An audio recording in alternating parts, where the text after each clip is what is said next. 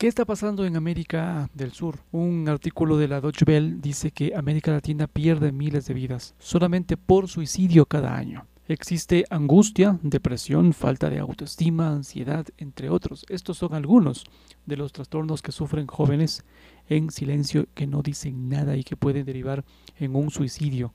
Las personas mayores también corren bastante peligro. Según datos de la OMS, el suicidio fue la segunda causa de muerte de jóvenes entre los años entre las edades de 15 y 29 años en todo el mundo solo en el 2016. Asimismo, más del 79% de los suicidios en todo el mundo tuvieron lugar en países de ingresos bajos e incluso medianos. El suicidio no solo se produce en los países de, altos ingresos, sino que es un fenómeno global que afecta a todas las regiones del mundo. En la región de las Américas se estima que aproximadamente 100.000 personas se quitan la vida anualmente. Los 10 países de la región con el mayor número estimado de muertes por suicidio son Estados Unidos con 49.394, Brasil le sigue con el 13% con 13.467, México con 6.500 más, Canadá 4.500, Argentina 4.000, Colombia 3.486, Chile 1.893, Cuba 1.596, Perú también está en la lista 1.567 y Bolivia le sigue Bolivia con 1326. Esto lo dijo un artículo de la Deutsche Welle, una, una vocera de la Oficina Regional de las Américas de la OMS, lo dijo esto en una en una entrevista a, la Deutsche Welle. Quien dijo esto fue la vocera de la Oficina de, Regional de las Américas, de la OMS, aunque América Latina ha tenido tasas de suicidio más bajos que el promedio mundial, en América del Norte ocurren el 56,1% de las muertes por suicidio de la región. esto así aseguró. El 36% de los suicidios en el, en el continente americano se producen en edades comprendidas entre los 25 y 44 años y un 26% entre los 45 y los 59 años. Las tasas de suicidio en hombres continúan siendo superiores a las mujeres, de las mujeres. Superior y representan alrededor del 78% de todas las defunciones de, por suicidio. Esto lo dijo la, portavoz de la Organización Internacional apuntando a diversos motivos que explican esta diferencia. Cuestiones de igualdad de género, patrones de consumo de alcohol y búsqueda de atención para los trastornos mentales, entre otros factores. En los países de altos ingresos se suicidan en tres veces más, más hombres que mujeres. Pero que en los ingresos bajos y medios la razón en mucho es mucho menor de 1,5 hombres por cada mujer, recalcó esta, esta especialista. Un ejemplo de la elevada tasa de suicidios masculinos en la región es El Salvador, según datos recopilados por, la, por el Observatorio Centroamericano de Conducta Suicida, que se puso en marcha en el año 2013, esto es 2013. Pretende ser una herramienta para el intercambio de datos y conocimientos sobre el comportamiento suicida en América Latina. El objetivo de informar sobre estas estrategias de, de, de de, de prevención basadas en información de calidad y, en promover la detección temprana, así como en la gestión de la población en riesgo. Así lo subrayó la vocera de la Oficina Regional de las Américas de la OMS. En, con la contribución de gobiernos, ministerios de salud y otras instituciones especializadas, dicha iniciativa pretende analizar la edad, el, método y el lugar en que se cometen los suicidios para que se, se, puedan tomar decisiones conforme los datos recopilados. Y, y si es que solo 80 países que pertenecen a la OMS disponen de datos de registro civil de buena calidad que se puedan utilizar directamente para estimar tasas de suicidio, hecho que faculta la clasificación de esta causa como un factor de, de función. Hay que cuidar mucho la salud mental.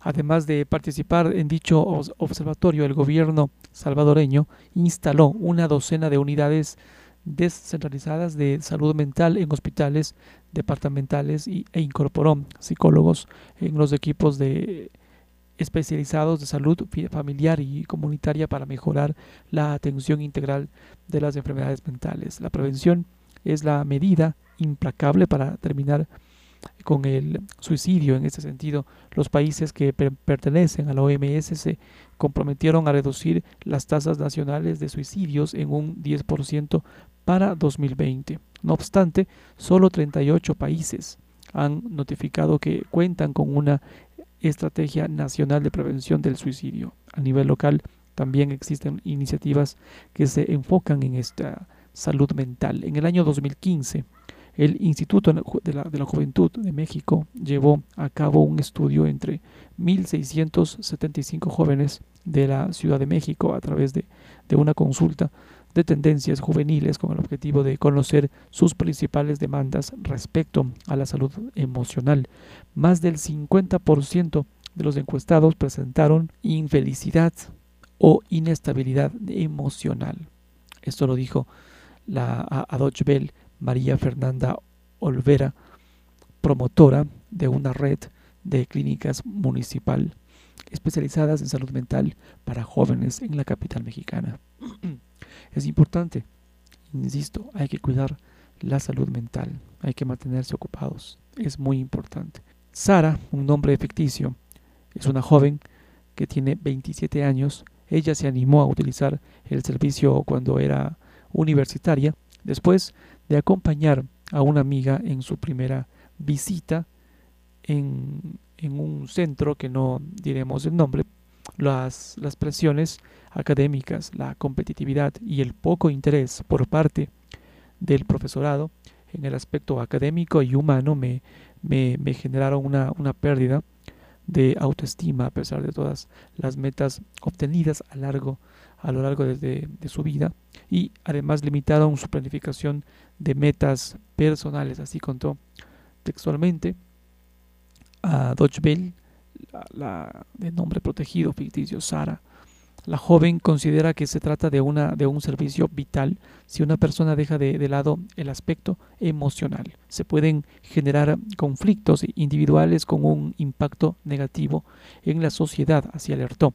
Por este motivo, aconsejó que las personas lo vean como un apoyo que brinda las herramientas para vivir sintiéndose bien consigo mismo. La actual pandemia, en ese entonces, 2020, podría ser un, un un acicate para que los este, gobiernos de la región destinen más recursos a la sanidad. El coronavirus está, estaría, estaba afectando a la salud mental de muchas personas, tanto a nivel mundial dentro como dentro de nuestra región. Los datos muestran un aumento de la angustia, la ansiedad y la depresión. No solo la pandemia, sino hay muchos aspectos los que contribuyen a este, a este daño mental especialmente en los trabajadores de la salud, dijo la portavoz de la Organización Internacional. No obstante, aunque la pandemia del COVID-19 estaría aumentando algunos de los factores de riesgo, habría datos pendientes sobre cómo se impactaría en los índices de suicidio, concluyó.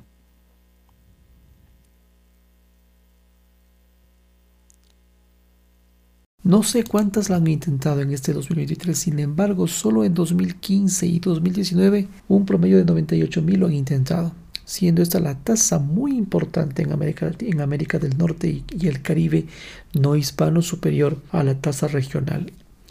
Alrededor del 79% de los de estos en la región ocurren solamente en hombres.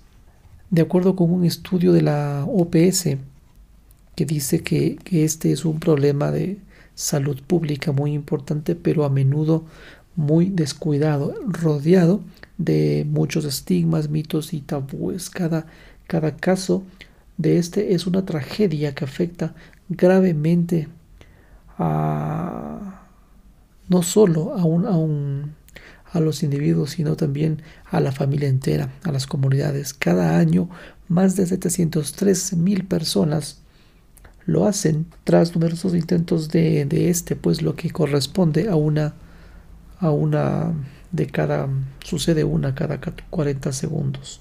Desde la OMS se declaró al COVID como una pandemia en marzo de 2020. Más personas experimentaron esto. Pérdida, sufrimiento y, y estrés.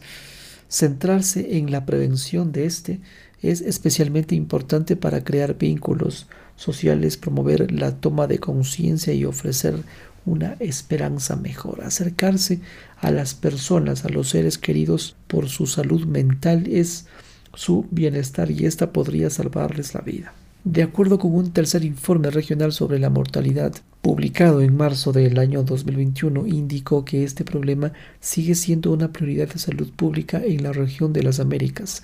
Estos son prevenibles con intervenciones oportunas basadas en evidencia y a menudo de bajo costo.